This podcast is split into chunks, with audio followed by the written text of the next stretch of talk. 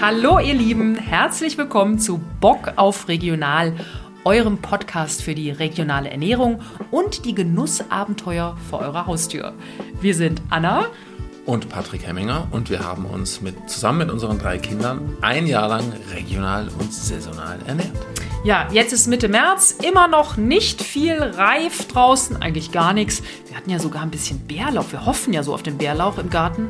Aber den haben, den haben glaube ich, die Hühner vernichtet. Shit. Schluchz. also lass uns heute über Fleisch sprechen, denn das ist regional einfach zu finden. Was ist gutes regionales Fleisch? Woran erkennt man es und wo kauft ihr es? Darüber wollen wir jetzt sprechen. Und wir haben ein Rezept für euch. Und damit nicht genug. Wir nehmen euch mit nach Hermannsdorf zu den Hermannsdorfer Landwerkstätten. Was es damit auf sich hat und warum wir dorthin gefahren sind, erzählen wir euch gleich.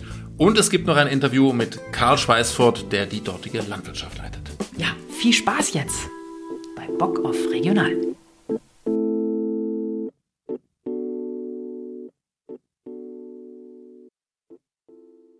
Ja, Patrick, Schön, dass wir hier im Wohnzimmer zusammensitzen. Wirklich, heute ist ein strahlender Tag.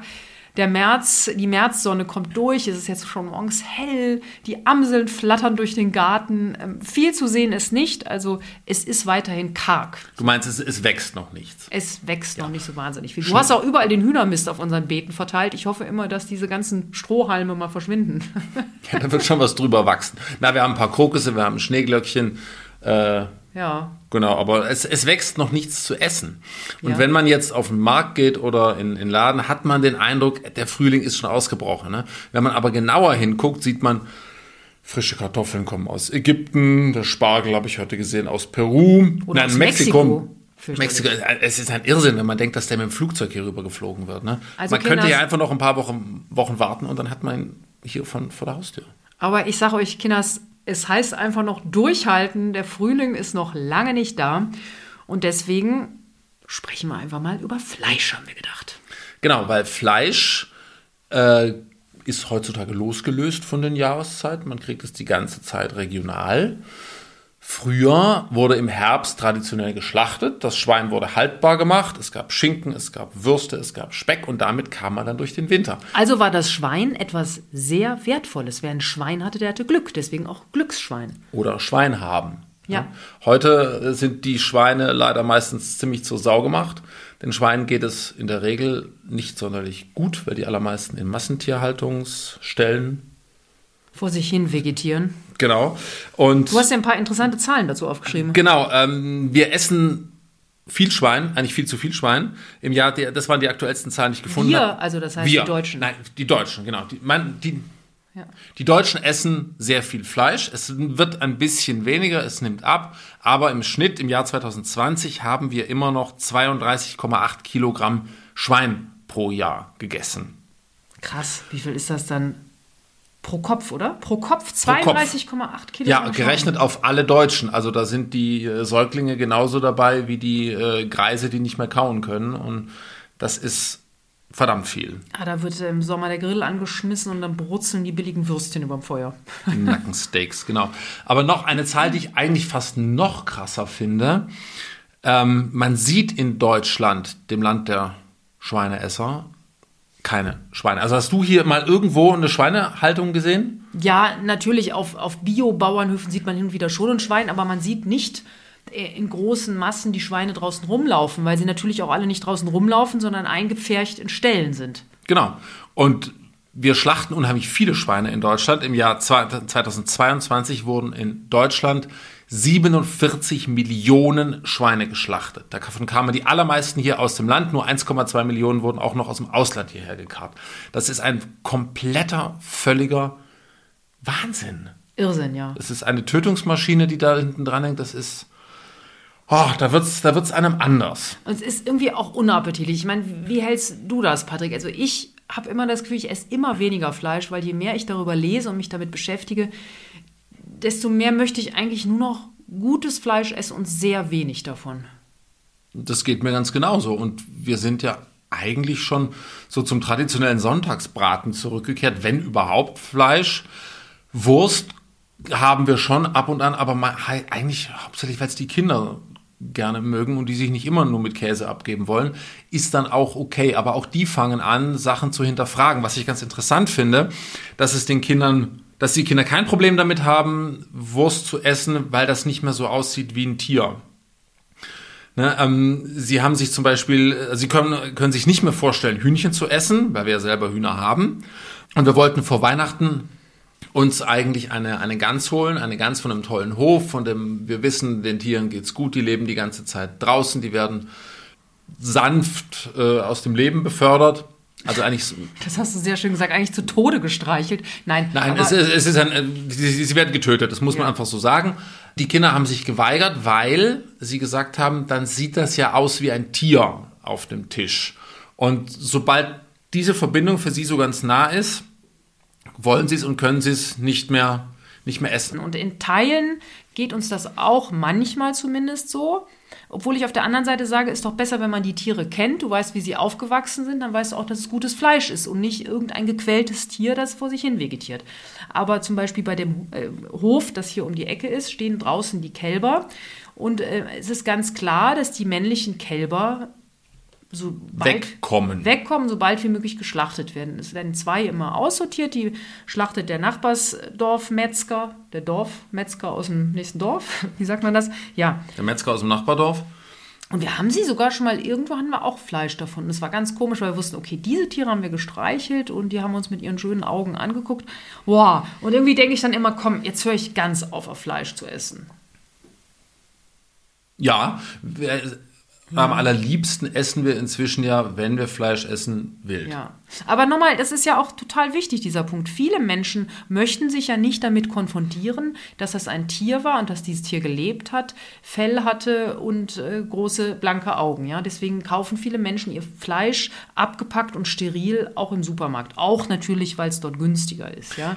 Ich hab, da habe ich da noch was ganz Interessantes äh, gelesen in Großbritannien gibt es inzwischen Verpackungen für Fleisch, die so gemacht sind, dass du, wenn du das Fleisch in die Pfanne legst, das Fleisch gar nicht mehr anfassen musst, weil äh, rohes Fleisch irgendwie als bäh gilt. Ne? Also das ist eine noch weitere Entfremdung von dem, was wir da zu uns nehmen. Ein noch weniger sich bewusst machen, dass das mal Teil eines Lebewesens war. Und deswegen, also diese Entfremdung finde ich jetzt nicht gut. Also mir ist es dann lieber, ich bin dabei oder auch in Südtirol, wo man die Schweine ja dann fast persönlich kennt und weiß, okay, da kaufe ich jetzt den Speck, da durften sie draußen rumlaufen, da hatten sie ein gutes Leben. Also ich habe das lieber.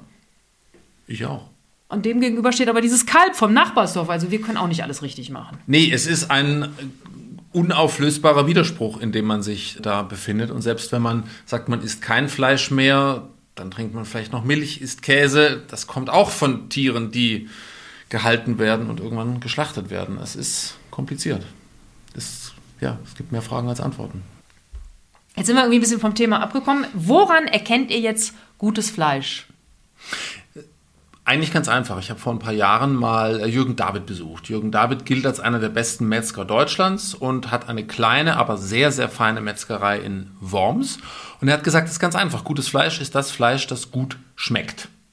Klingt einfach, weil wer nur billiges Fleisch gewöhnt ist, dem schmeckt das auch. Aber wenn man die Sachen probiert, die äh, Jürgen bei sich verkauft, merkt man einen ganz eklatanten Unterschied und zwar besonders am Fett. Jürgen hat mir gesagt, wenn ein Fett ist eigentlich Geschmacksträger, Fett schmeckt eigentlich gut. Es ist würzig, es ist cremig, es ist kräftig.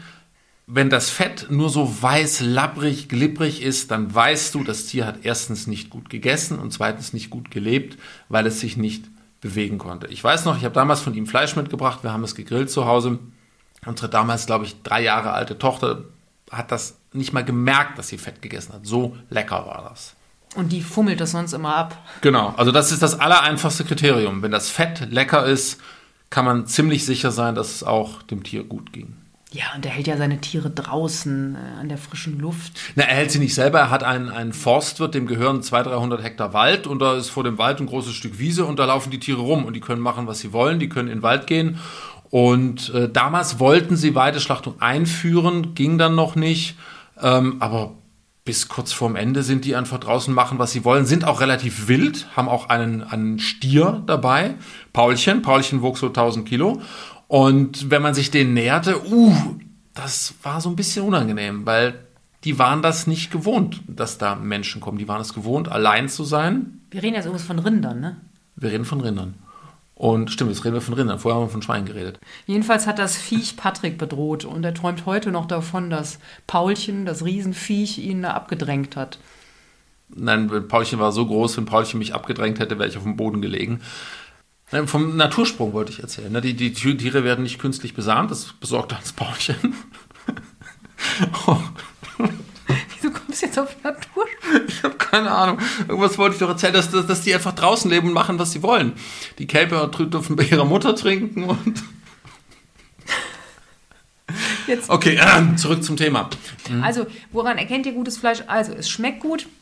Fragt. Fragt, fragt, fragt. Fragt auch den Metzger eures Vertrauens, wo er es her hat. Wir haben hier tolle Metzger hier in der Region, wo wir wirklich wissen, da liegen die Tiere in der Woche hinterm Schlachtraum und werden geschlachtet. Also die, Moment, nee. Also wenn, wenn die Ja. Tiere zur Schlachtung gebracht werden, Ja. dann werden sie abgeladen und dürfen sich noch ein bisschen akklimatisieren und wohlfühlen. Und die Tiere, die von diesem Landwirt kommen, sind so entspannt, dass die sich direkt vor dem Schlachtraum einfach gemütlich in die Sonne legen und noch ein bisschen räkeln, sind völlig entspannt. Und das ist auch ein Zeichen dafür, dass es denen gut geht. Ganz viele Tiere, ich habe die Zahl jetzt nicht im Kopf, aus Massentierhaltung sterben auf dem Weg entweder in den Transporter oder vom Transporter in den Schlachthof, weil sie so geschockt davon sind, zum ersten Mal Tageslicht zu sehen, dass sie einen Herzinfarkt kriegen. grauenhaft. Das ist völlig absurd, aber so ist es. Ach, jedenfalls wollten wir den Kindern auch mal zeigen. Ja, interessanterweise, wie wir eben vorhin schon am Anfang gesagt haben, laufen nicht mehr viele freie Schweine. Nein, das wir Schwein wollten, an sich wir wollten ist nicht mehr frei und läuft nicht mehr auf den Wiesen herum. In Südtirol sieht man mehr Schweine draußen rumlaufen. Naja, geht. naja, naja, nein, wir, Ja. wir wollten uns selber angucken und den Kindern zeigen, wie ein glückliches Schwein lebt und wie es dem geht. Genau. Und deswegen sind wir zu den Hermannsdorfer Landwerkstätten gefahren, weil dort dürfen die Tiere raus. Das ist ein Vorzeigebetrieb, da müssen wir ein bisschen was zu sagen, hintergrundmäßig. 40 Kilometer von München entfernt in Glonn. Und die Geschichte ist folgende: Es ist gegründet worden von Karl Ludwig Schweißfurt. Und der hatte interessanterweise vorher, war der Chef von Hertha, der größten Wurstfabrik Europas. Und er hatte dann irgendwann mal, als er schon über 50 war, so ein Erweckungserlebnis. Da war er bei einem seiner Lieferanten, da standen 3000 Viecher, Schweine im Stall. Und man muss sagen, das ist aus von von heutigen Maßstäben aus gesehen, ist das wenig. Heute stehen bis zu 60.000 Schweine in diesen Mastbetrieben. Er kam da rein, er sah die Schweine, er, er roch die Gerüche, äh, die Angst, ihm wurde flau im Magen. Und dann hat er gesagt, oh mein Gott, wo sind wir denn mittlerweile gelandet? Hat alles verkauft und also Hertha verkauft, Gut Hermannsdorf gekauft, dort die Hermannsdorfer Landwerkstätten gegründet und hat noch mal ganz von vorne angefangen, um es besser zu machen. Also die Schweine, er hat dort Schweine, Hühner, Schafe und die sollen dort so naturnah wie möglich leben. Er hat 80 Hektar Land, da wird dann Kartoffeln werden da angebaut, äh, Soja, Getreide. Es gibt dort eine eigene Mühle, eine eigene Bäckerei und natürlich die Metzgerei, eine gläserne Metzgerei. Eine Brauerei, eine Kaffeerösterei habe ich, glaube ich, auch gesehen, als wir da waren. Aber du kannst wirklich da durch die Fensterscheiben reingucken und sehen, wie die Wurst gemacht wird. Du siehst draußen die Schweinchen herumgaloppieren, die Ferkelchen und du siehst drinnen, wie die Schweine zu Wurst verarbeitet werden. Also transparenter geht's nicht. Da sind wir mit den Kindern hingefahren. Ganz genau. Und du hast dich mit Karl Schweißfurt unterhalten, einer der beiden Söhne von Karl Ludwig Schweißfurt, der seit einigen Jahren dort die Landwirtschaft leitet. Genau, wir standen in der Sonne, hinter uns grunzten die Schweine und ich habe ihn gefragt, ob er mir mal in drei Sätzen die Philosophie von Hermannsdorf erklären kann.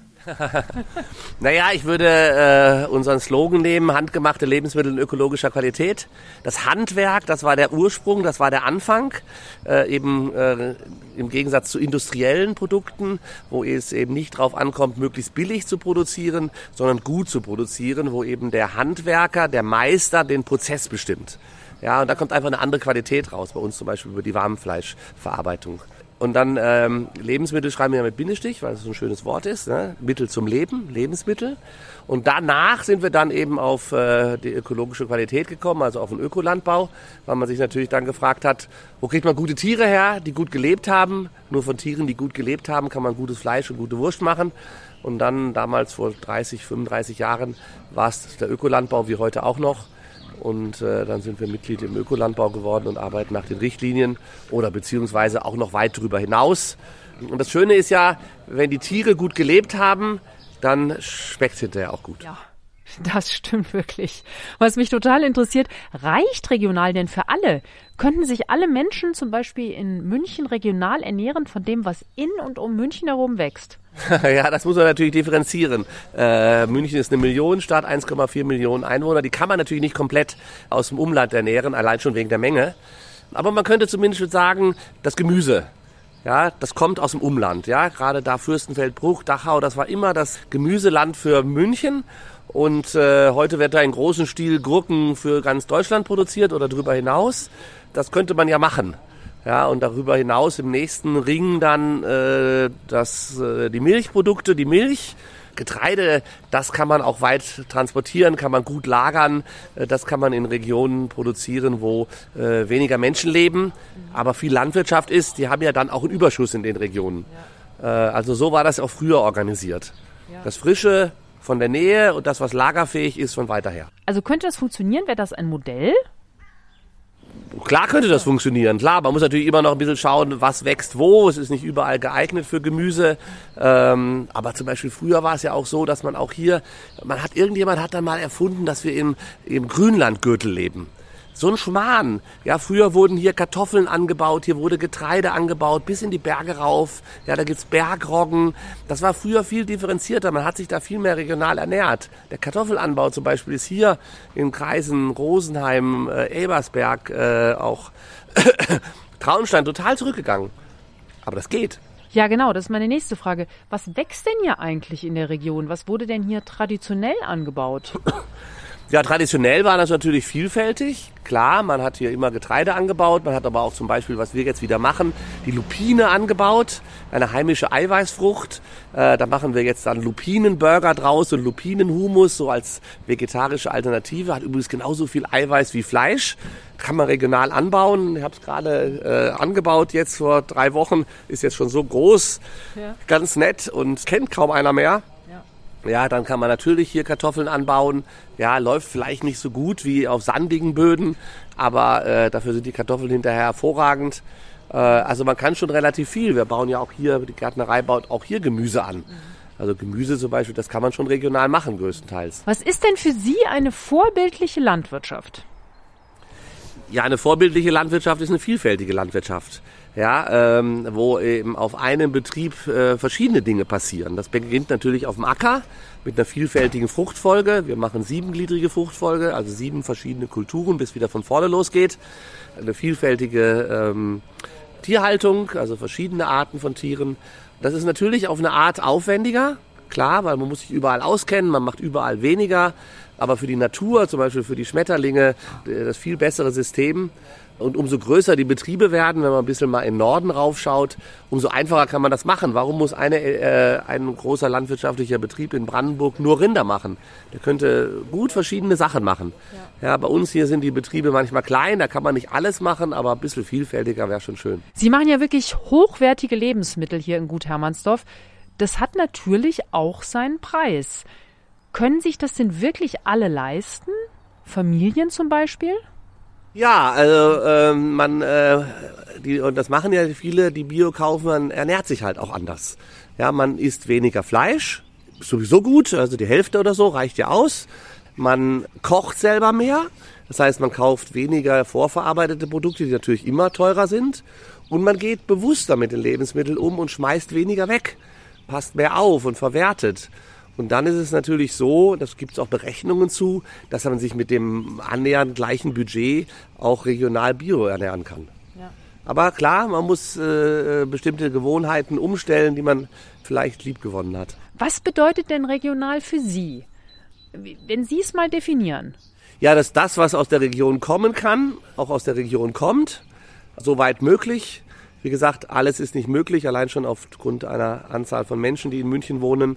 Deswegen soll man es auch nicht übertreiben und nicht zum Dogma machen, bitte, ja, äh, sondern auch gucken, was ist von der Landwirtschaft her möglich, was können wir denn in einer Region erzeugen? Und wie weit muss es her sein. Und da hat München sicherlich einen Radius, sagen wir mal, unabhängig jetzt noch vom Getreide, was noch weiter herkommt, äh, braucht es bestimmt einen Radius von 300, 400 Kilometer, wenn wir uns zum Beispiel im Bereich von Gemüse und Obst, äh, Milchprodukten, Fleisch regional ernähren wollten braucht einfach eine Millionenstadt dann. Was würde denn passieren, wenn alle so wirtschaften würden wie Sie hier auf Gut Hermannsdorf, so fortschrittlich? Dann kommen die Schmetterlinge zurück, ja, und die Schönheit in die Natur. Dann kommt das alles zurück. Und es gibt ja auch Berechnungen, dass wir dann sehr wohl auch die Menschheit ernähren können, weil der Ökolandbau, gerade wenn das Klima angespannter wird, wenn wir weniger Regen haben, wenn wir mehr äh, Unwetter kriegen, dann ist es natürlich, ist der, der Ökolandbau mit seiner ganzjährigen äh, Bodenbedeckung und so weiter klar im Vorteil die neuen Methoden des Ökolandbaus, der hat sich auch weiterentwickelt, äh, bringen auch deutlich bessere Erträge. Ja, das ist gar nicht mal äh, so weit entfernt von konventionell. Also wir könnten uns gut ernähren. Wie gesagt, ja. weniger Fleisch, weniger wegwerfen ist natürlich dann auch eine Voraussetzung. Und was ist Ihre Vision für die nächsten Jahrzehnte? Ja, die Vision ist, dass wir äh, in ganz Bayern eine kleinräumige, kleinstrukturierte regionale Landwirtschaft haben, die sich darauf konzentriert, die Menschen hier zu ernähren. Wir merken ja jetzt auch aus anderen Gründen, wie wichtig das ist, dass man nicht so abhängig ist und wir müssen ja nicht unbedingt irgendwie Exportweltmeister im Rindfleisch sein und Exportweltmeister in der Milch. Ja, und auch der Schweine, alles exportieren wir. Wir sind, obwohl wir eigentlich eine Industrienation sind, auch noch Weltmeister in äh, Massentierhaltung und exportieren die Sachen. Schweinebauern zum Beispiel, die leiden total. Die Märkte sind zusammengebrochen, China kauft nicht mehr, auch wegen der afrikanischen Schweinepest. Da sind seit Jahren, äh, mittlerweile wirklich seit Jahren die Preise ruinös. Die gehen alle pleite. Das tut mir so leid für die Familien. Ja, was das ein Elend ist. Die bemühen sich, ihren Hof zu führen, sind beraten worden, einen großen Schweinestall zu bauen und äh, legen jetzt bei jedem Schwein drauf, das sie verkaufen. Das ist doch ein Elend. Die haben nicht mal so viel Geld mehr, die sind so knapp, dass sie nicht mal einen Biostall bauen können. Ja. Weil die konventionelle Stelle, besonders beim Schwein, kann man halt nicht umbauen zu Bio. Was müsste sich da ändern? ja, ja, ja, klar, vieles. Es ändert sich einfach zu wenig. Ist, man ist einfach zu wenig mutig. Klar, man hat die Agrarlobby im Hintergrund, die natürlich die vorgelagerte und nachgelagerte Industrie, die, die Landmaschinen, die Düngemittel, ja, die, die Agrarhändler, die Supermarktketten, die verdienen natürlich an der Landwirtschaft. Ja, und das wollen sie natürlich nicht aufgeben. Deswegen machen sie Lobbyarbeit. Ja, der Landwirt, der Kleine, ist eingeklemmt zwischen großen Lieferkonzernen, BayWa und was weiß ich nicht alles und äh, großen Abnehmern, riesige, am Ende riesige Supermarktketten. Da müsste schon äh, ja, von der Politik her die, die Rahmenbedingungen gesetzt werden. Es ist eigentlich letztendlich klassisches Ordnungsrecht. Ja, wenn man sagt, okay, Tiere müssen doppelt so viel Platz haben, dann wird sich schon alles selber regeln. Was ist denn gutes Fleisch für Sie? Ja, gutes Fleisch ist äh, Fleisch von Tieren, die gut gelebt haben, die auch lange gelebt haben. Das Fleisch äh, von Tieren, die wir hier schlachten, sind auch deutlich älter als, als äh, Fleisch aus der Massentierhaltung. Dann entwickelt es Geschmack. Es entwickelt natürlich auch dadurch Geschmack, dass die Tiere vielfältig ernährt sind, dass sie draußen sind, dass sie wühlen können. Ähm, das beeinflusst natürlich auch die Qualität, wie ich schon sagte. Mhm. Ja, das, wenn sie gut gelebt haben, ist dann hinterher das Fleisch, die Wurst auch besser. Müssen Sie denn da auch wirtschaftlich Abstriche machen? Ja, klar, wir könnten noch viel mehr machen. Wir können natürlich die Schweine ganz frei laufen lassen und so weiter. Aber es muss sich natürlich auch rechnen. Die Kunden sind natürlich auch bereit, einen gewissen Preis zu zahlen. Aber man kann nicht auch nicht einfach sagen, jetzt ist jeder Preis möglich. So muss es, ist es ja immer ein, ein Abwägen zwischen Landwirtschaft und, und den Kunden, den Menschen. Äh, was ist das gute Weg? Was ist äh, verträglich? Und den geht man halt. Es ist immer ein Abwägen. Aber äh, ich denke, wir haben hier schon eine ganze Menge gemacht, äh, mehr als in Hermannsdorf, mehr als, äh, als auch andere Biobetriebe machen können. Was ist Nachhaltigkeit für Sie? Ja, Nachhaltigkeit ist ja so ein neuer Begriff. Äh, ja. Früher haben wir immer gesagt, das ist dann der Umweltschutz äh, und so äh, weiter. Aber für einen, Landwirt, für einen Landwirt ist ja das höchste Ethos, seinen Betrieb den nächsten Generationen zu übergeben, ihn gut zu übergeben möglichst etwas schöner zu übergeben, etwas besser zu übergeben. Und das ist ja der Inbegriff von Nachhaltigkeit. Und das ist ja die, die, das tiefe Innere der Bauernseele, dass sie eigentlich nur sich fühlen als Bewahrer für einen gewissen Zeitraum des Landes und des Hofes. Und das ist Inbegriff von Nachhaltigkeit, wenn Landwirtschaft so möglich ist. Wenn jetzt aber alle versuchen, sich ein bisschen regionaler zu ernähren, das wäre doch schon mal ein Anfang, oder? Ja, ja, das würde, na klar, wenn die Nachfrage da ist, meine, die Bauern produzieren, äh, was, sie, was nachgefragt wird, was die Menschen wollen. Und dann machen sie das liebend gerne, weil die Bauern, die, die wollen nicht wirklich äh, ihre Tiere in Massentierhaltung äh, halten. Ja, äh, das äh, ist für sie auch überhaupt nicht schön, für die allermeisten. Die würden schon gerne anders wirtschaften. Aber klar, sie müssen ihre Familie ernähren, sie müssen ihren Hof erhalten und äh, dazu gibt es halt bestimmte Rahmenbedingungen, die sie auch nicht ändern können. Die meisten sind ja einfach Ablieferer. Ja. ja die kriegen einen Preis vorgeschrieben, den sie kriegen. Der Schweinepreis ist jetzt was bei 1,20 oder so das Kilo und der Milchpreis ist, was weiß ich, bei 28 Cent. Ja, schwankt natürlich, aber nur als Beispiel. Und mit dem Geld müssen sie leben. Sie haben, außer sie steigen aus, gehen zu Bio, machen Direktvermarktung, gar keine Chance. Weil den Preis können sie nicht beeinflussen. Der wird diktiert, wird vorgegeben von den großen Molkereien, ja. äh, von den großen Schlachtbetrieben, die viel größer sind als sie. Im Vergleich dazu, was kostet ein Kilo Schwein hier bei Ihnen? Ähm, der Bauer kriegt jetzt 4,50 Euro. 4,60 Euro. Ja, gucken Sie es mal im Vergleich zu 1,20. Manchmal kriegt der konventionelle Bauer auch 1,70, 1,80. Da ist er schon sehr froh. Also es ist weit über dem doppelten Preis. Ist trotzdem noch wenig, oder? Ja, aber damit kann man dann äh, schon äh, eine Tierhaltung machen, so wie sie hier ist. Ja, damit kann man die Tiere rauslassen, kann sie äh, laufen lassen. da geht schon einiges. Ist klar. Was ist, wenn Sie morgens über den Hof gehen, das Schönste für Sie? Hühner rauslassen.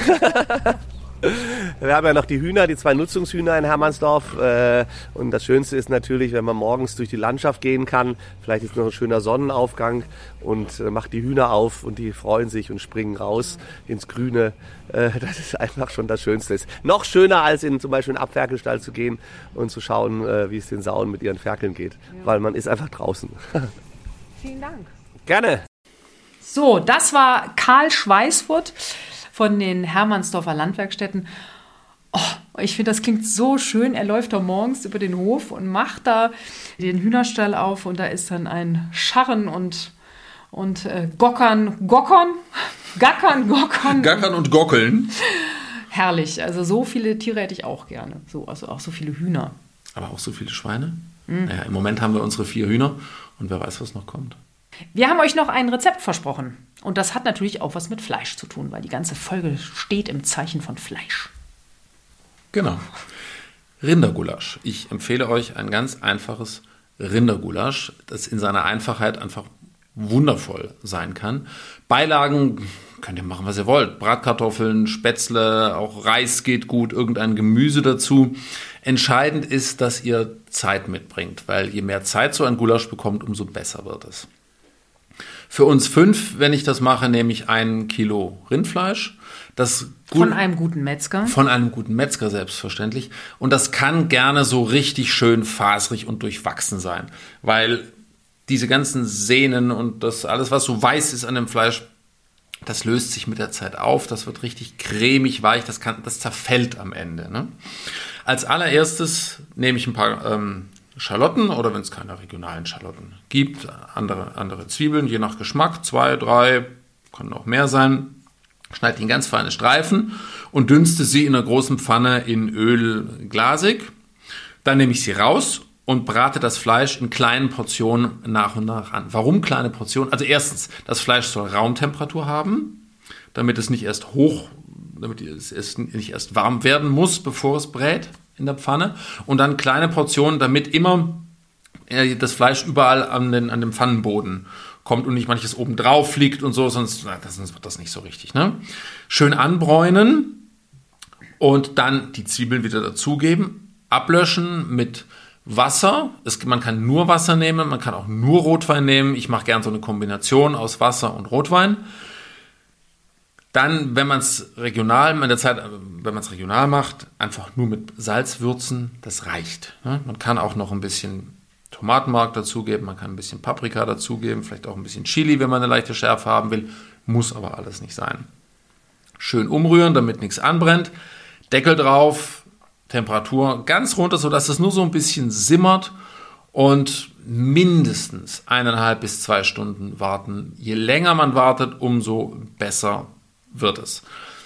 Das Fleisch ist am Schluss wirklich ganz weich, mürbe, zerfällt fast und die Zwiebeln, die sollten komplett verkocht sein. Wie gesagt, Beilagen feuerfrei, was immer ihr lecker findet. Hm, oder man stellt es noch die ganze Zeit auf, auf den Kamin. Wir haben ja so einen Kamin, wo man auch das Fleisch draufstellen kann.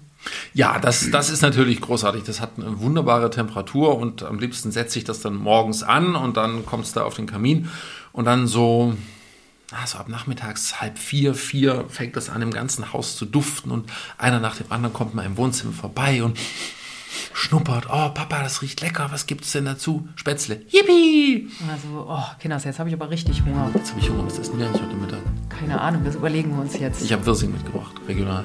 Herrlich. Schön, dass ihr dabei wart bei Bock auf Regional.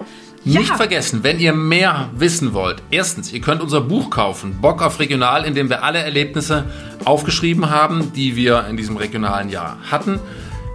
Gebt uns gerne fünf Sterne für den Podcast. Das Buch könnt ihr auf unserer Homepage könnt ihr es bestellen www.wetterstein-verlag.com www.buchhandel.de oder ihr macht es direkt auf Amazon. Oder im Buchhandel. Genau. Gebt uns fünf Sterne, wenn euch der Podcast gefallen hat. Meldet euch bei Fragen, bei Anregen. Was wolltet ihr immer schon mal wissen? Welches Rezept braucht ihr? Welche coolen regionalen Produzenten kennt ihr? Immer her damit. Und auf unserer Homepage könnt ihr euch noch für unser Newsletter anmelden. Da gibt es alle zwei Wochen ein leckeres regionales Rezept. So, und jetzt lasst uns noch was essen.